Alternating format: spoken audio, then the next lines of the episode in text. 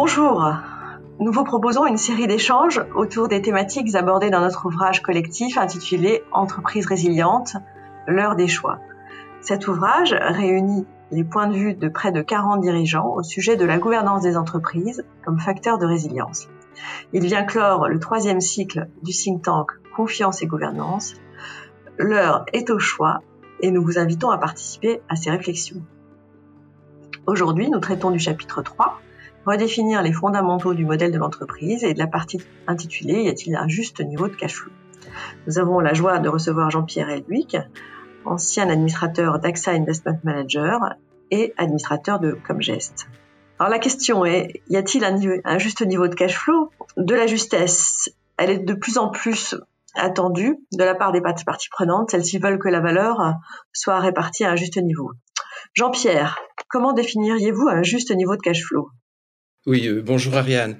Ben, ma première réaction serait de dire un, un juste cash flow, c'est un cash flow positif.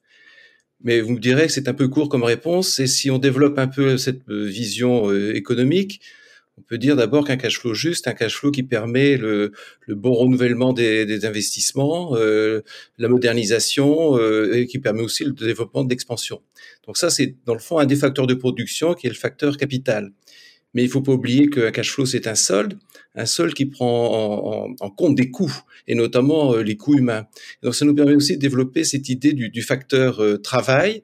Donc un cash flow juste, un cash flow qui permet aussi une bonne rémunération euh, de, des salariés de l'entreprise, le bon dépense au niveau de la formation, au niveau de la sécurité, et dans le fond, total, ce qui permet d'avoir dans l'entreprise une bonne cohésion sociale, une bonne culture d'entreprise. Si on reste au niveau des facteurs de production, ça permet aussi de développer l'idée du, euh, facteur euh, naturel. Euh, et là, on arrive avec l'idée de, des externalités, la prise en compte des externalités négatives. Alors, on n'y est pas encore là de ce point de vue-là, mais dans le fond, l'idée d'un juste cash flow, c'est un, cash flow qui harmonise, les, je dirais, le développement sur la durée des trois facteurs de production le capital, le travail et le naturel. Alors, peut-on concilier dans les faits profit et raison d'être alors, profit et raison d'être, euh, je dirais ça va ensemble parce que euh, une entreprise qui, qui n'est pas euh, profitable, elle meurt. Donc, définir une raison d'être pour quelqu'un qui, une entité qui, qui est mortelle, euh, c'est pas, c'est pas extraordinaire. Alors, mais si on va plus loin, on peut dire aussi un profit ok, mais peut-être pas à n'importe quel prix. Ça veut dire qu'il faut voir aussi dans quelles conditions le profit est, dégagé. Euh, et là, ça amène à voir aussi euh, un, bon niveau de rentabilité des capitaux investis.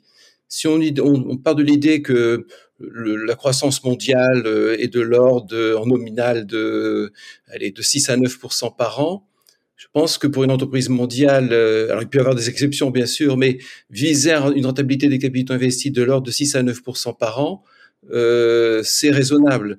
Euh, aller aller au-delà, euh, par exemple, on voit que fois des chiffres de 15% pour une entreprise qui est mature. Je pense que c'est déraisonnable et c'est peut-être même dangereux. Et puis aussi euh, un bénéfice pas à n'importe quel prix, parce que si ça passe par, par exemple, le travail des enfants dans des pays euh, du tiers monde, on sait très bien que c'est quelque chose qui est tout à fait immoral et inacceptable. Eh bien, merci euh, Jean-Pierre pour, euh, pour ces éclairages. Intéressant de voir, euh, d'avoir votre point de vue. Et donc, on peut concilier profit et raison d'être. C'est la conclusion de ce podcast. Merci. À bientôt. Merci.